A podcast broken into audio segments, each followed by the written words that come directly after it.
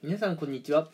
えー今日もね引き続き、まあ、かっこいい大人の条件っていうのをねお話ししていこうかなと思います。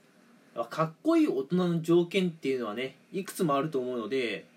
こうね全部紹介していると結構な、えー回数になってねしまうんじゃないかなと思うんですがまあちょっとね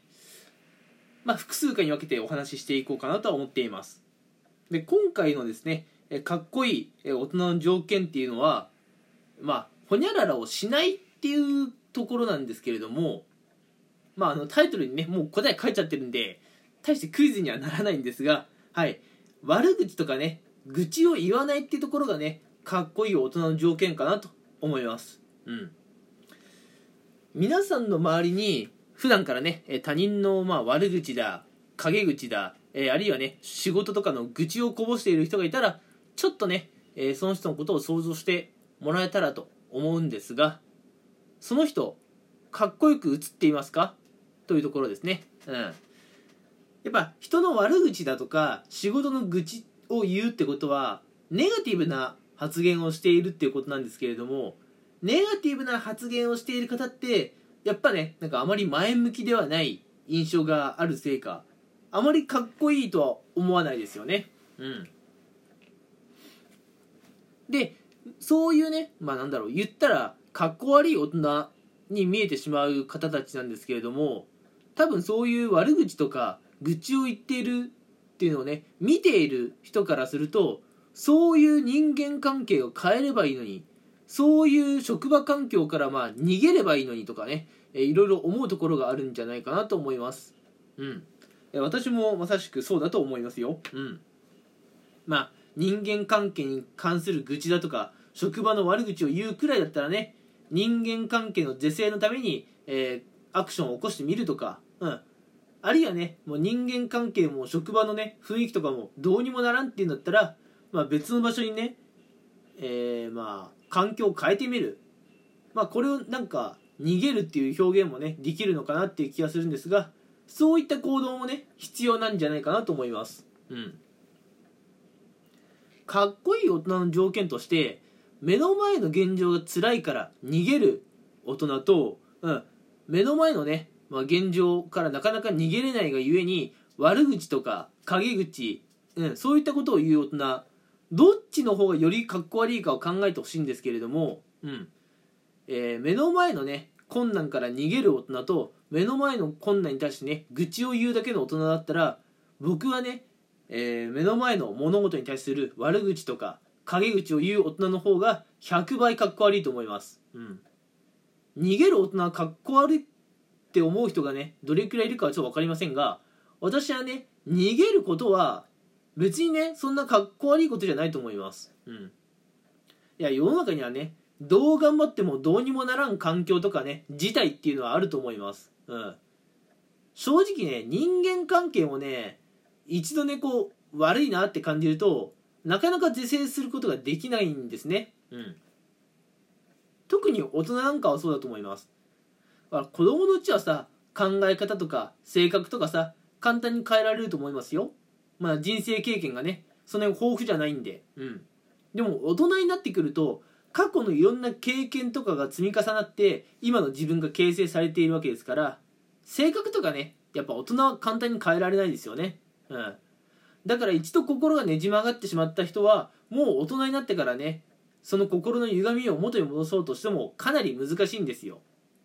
そういう人間との人間関係の是正のためになんでこっちが労力を費やさなきゃいけないのか。わけわかんない話ですよね。うん。なので大人になって面倒くさい人に当たってしまったなと思ったら僕は全然ね逃げるのはいいと思うんですよ。うん。そんなね1回とか2回で素晴らしい職場環境とかね素晴らしい人間関係を手に入れられるほど世の中は狭くないと思うんです。世の中はめっちゃ広い。めっちゃ広い世の中にね、えーあなたと気の合う人もいれば全くもって気の合わない人もいるわけですよ、うん、で気の合う人と出会うまでにはねこう言うたらねこう何回もねガチャをやんなきゃいけないわけですよ、うん、何回も何回もガチャを回して1回目ダメ2回目ダメ3回目ダメ当たり前です。その度にその場所から逃げてしまえばいいんですね、うん、逃げるっていう言葉を使うとどうしてもね、えー、マイナスに捉えてしまう方がいるんですが、うん、いや人生の中でね一回の逃げもなく当たりを引くなんて無理だと思います、うん、なので当たりを引くまで全然僕は逃げていいと思っています、うん、人の悪口とかね職場の陰口を言うくらいだったらですよ、うん、全然逃げて逃げて自分にとってね適切なふさわしい場所を見つけるまで逃げ続ける方が全然いいです。うん。とにかくね、え悪口を言ってるだけの大人ってのはかっこ悪いです。うん。なんか悪口を言いたそうになったら、なんで自分は今悪口を言いたいのか、何に対して悪口が言いたいのかをしっかり考えて、まあ、もしね、改善できるようであれば、悪口を言う前に、その悪口の、あれなんだ？原因かな？うん。原因を改善するのもありだと思います。うん。ただ自分が不快に思うことの原因がどうしても改善できない場合は逃げてしまってもいいです、うん、逃げて次のステージで、うん、自分にとってね適切な環境を目指していこうというアクションをね常に起こしている大人の方がよっぽどかっこいいですということでちょっとね今回も早口になってしまったかもしれませんが、えー、かっこいい大人の条件ということで今回は第2弾、うん、今回の内容は悪口を言わない大人っていうのがかっこいい大人の条件だというお話をしました。うん。